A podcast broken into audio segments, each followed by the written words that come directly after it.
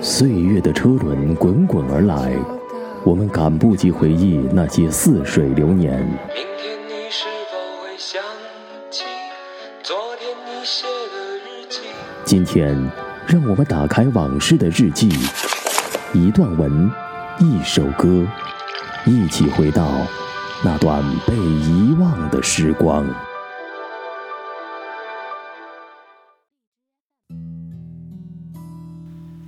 窗外烟雨迷蒙，就如这迷雾重重的明朝，在心头一层层拨不开，也挥不去。恍惚间，我看到一行人正风尘仆仆赶往江南，他们拖儿带女，衣着朴素，操一口浓重的南京口音。老者长髯飘飘，在船头迎风而立。眉宇间似有无限苍凉。一个稚童显然还没习惯船在水面上的颠簸，摇摇晃晃地过来，扯着老者的衣袖：“爷爷，爷爷，我们要去哪里呢？”老者仰天长叹一声：“天地之大，总有容身之处。”我觉得那一定是秋天。那时水面开阔，秋风瑟瑟，无边落木萧萧下。远处，一群大雁排着人字形往更南方飞去。老者目送鸿雁飞到尽头，变成几个小黑点儿，最后消失在天际。他摇了摇头，想到自己的境况，眉头更是一紧。李自成的起义军还没平息，清军又快入关，到处是战火。他虽然很想尽自己的一份力，无奈大势已去。进而想到家族内部矛盾重重，大家为了自身的利益，很多事变得复杂了。同仇敌忾，总是在没有利益纠纷时，方能形成的无比坚固的力量。但是如今，作为皇家后裔，他所能做的只是远远避开这些争夺权力的事。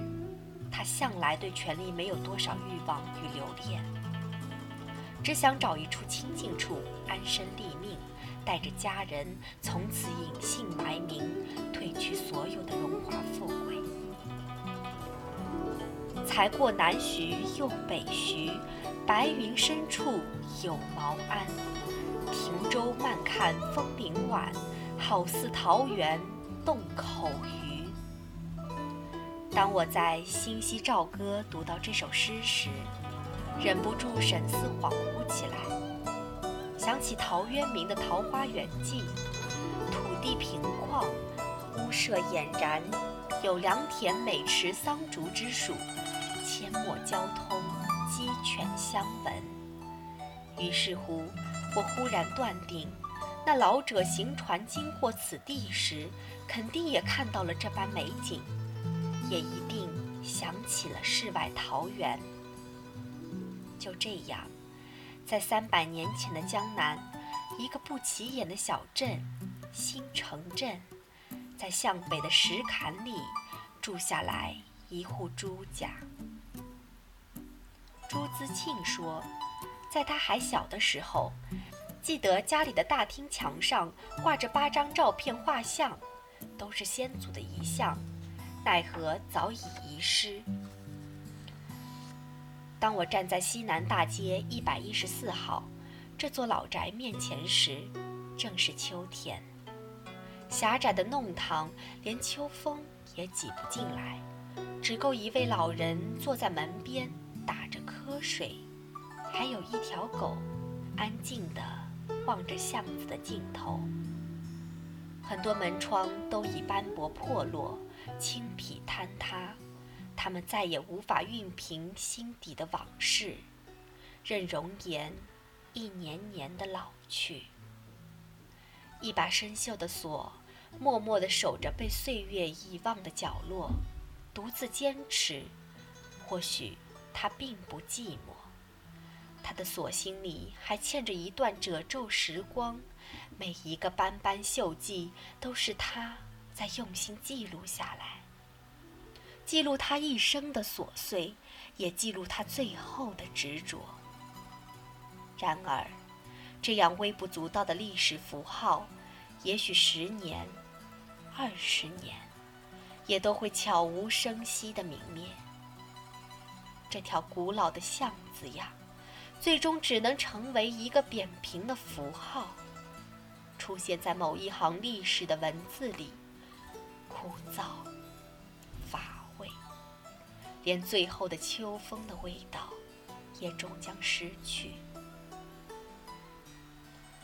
蓦然，目光很突兀地被惊艳了。一道旧墙边，几朵粉色的月季开得婀娜，仿佛只有它在尘埃里开出极致的生命颜色，不惜一切。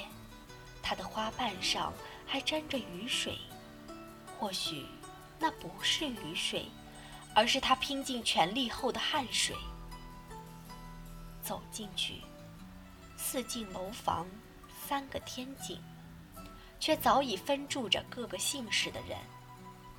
木板的墙体粉刷了石灰，或者干脆改造。坚硬的水泥毫无温度地横生出来，厚厚的糊住了门框，硬生生地隔断了大厅，同时也硬生生地隔断了历史。隔断了唯一我能与岁月凝目对望的机会。哪里曾挂着相片呢？哪里是他们儿时嬉戏的场所？那个精致的凤冠又曾被藏于何处？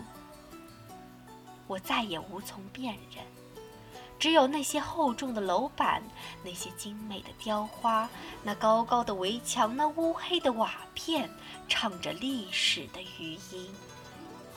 我在这些余音里闭目聆听，风声、雨声、读书声，家事国事天下事。仰头看到四角的天空，云层很厚，秋天的云是故乡的思念。只是春花秋月何时了？往事。知多少？